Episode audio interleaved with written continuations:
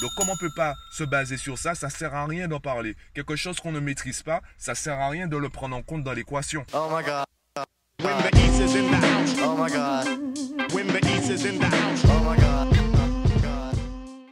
Aujourd'hui je voudrais te parler de ton intelligence. En quelques minutes, je vais te prouver que tu es beaucoup plus intelligent que tu ne le crois. Intelligent ou intelligente. Et avant tout cela, j'aimerais que tu fasses une chose pour moi. Je vais pas te demander de t'abonner, je vais pas te demander de partager, je vais juste te demander de commenter. Si tu m'écoutes en ce moment, écris en commentaire le mot abracadabra. Sauf si tu es en train de conduire. Si tu es en train de conduire, arrête-toi et commente avec le mot abracadabra. Bon, maintenant que c'est fait, commençons à parler de l'intelligence. Le problème de l'intelligence, eh bien, c'est que à cause du quotient intellectuel, à cause de, ces tests de QI, eh bien, on pense connaître l'intelligence et on pense pouvoir mesurer l'intelligence des gens. Cette façon de mesurer l'intelligence est complètement erronée, ou du moins elle est incomplète. Maintenant, on sait, c'est prouvé scientifiquement qu'il y a plusieurs formes d'intelligence. Pourquoi en fait on n'en entend pas parler? Si on dit qu'il y a plus d'une forme d'intelligence, on peut supposer qu'il y en a 9, 10, 11, 12, en fait on ne sait pas trop. Ceux qui parlent d'intelligence multiple, eh bien, disent qu'ils ne savent pas finalement combien, combien il y a de nombre maximal d'intelligence. Pourquoi il y a ce, ce débat sur l'intelligence? Mais en fait, tout se rapporte au mot talent. Avant, les autres formes d'intelligence, on les qualifiait simplement de talent.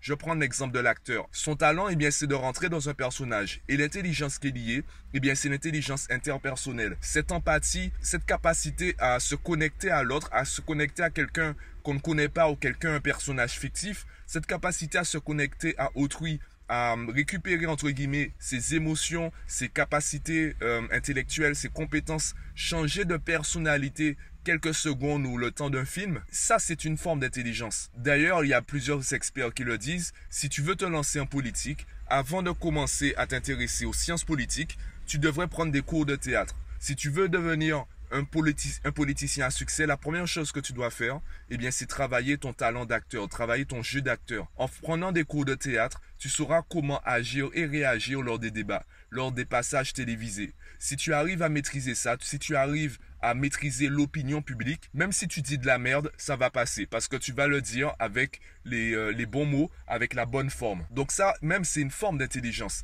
Pareil, si tu veux devenir, euh, je sais pas, disons prof de maths et que ton talent c'est ton jeu d'acteur, même si tu n'es pas très bon en mathématiques, tu pourras, grâce à ton talent, intéresser les élèves, les motiver à travailler le cours et tu auras peut-être des élèves avec un meilleur niveau. Pourquoi? Parce que tu n'as pas misé sur un talent que tu n'as pas, tu as misé sur ton talent.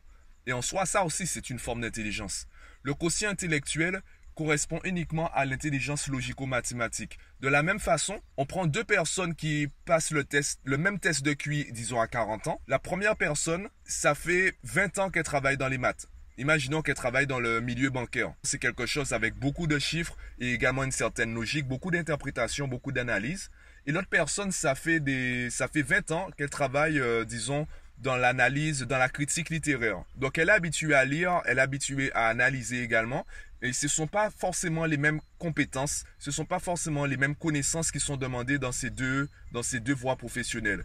Eh bien, leurs résultats en test de QI vont être complètement différents alors qu'aucune des deux n'est plus intelligente que l'autre. La différence, c'est quoi? C'est que la personne qui travaille dans les mathématiques va activer des neurones, un certain type de neurones, une certaine, une certaine voie neuronale qui va lui permettre d'avoir de meilleurs résultats quand il s'agira d'exercices liés à la logique ou d'exercices liés à des connaissances, des compétences mathématiques. Alors que l'autre personne aura de meilleurs résultats concernant des exercices liés peut-être à la créativité ou à l'analyse d'émotions, etc. Tu vois que tes activités quotidiennes, également ton talent, tout cela va influencer ton cerveau, tout cela va influencer également, ben, du coup, ce qu'on appelle vulgairement l'intelligence. Donc l'intelligence à la base, c'est ton talent. Ton talent que tu vas cultiver, ton talent que tu vas construire et développer, qui va par la suite te permettre de, ben, de réussir ta vie, entre guillemets. Et de la même façon, tu n'as pas besoin d'être le meilleur dans ton domaine pour euh, atteindre un succès. Tu as juste besoin d'être, euh, d'avoir le résultat qui te suffit.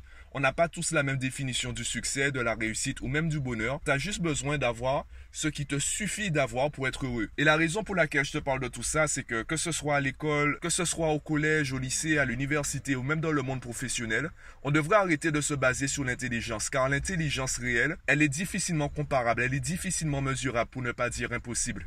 Et quelque chose qui est difficilement mesurable, voire impossible à mesurer, on ne devrait pas en tenir compte puisqu'on ne peut pas se baser sur cela pour comparer les gens. On ne peut pas se baser sur ça pour distinguer les gens. Donc, comme on ne peut pas se baser sur ça, ça sert à rien d'en parler. Quelque chose qu'on ne maîtrise pas, ça sert à rien de le prendre en compte dans l'équation. Donc, arrête de parler d'intelligence. Parle plutôt de méthodologie, parle plutôt de passion, parle plutôt d'intérêt, de motivation à développer un thème.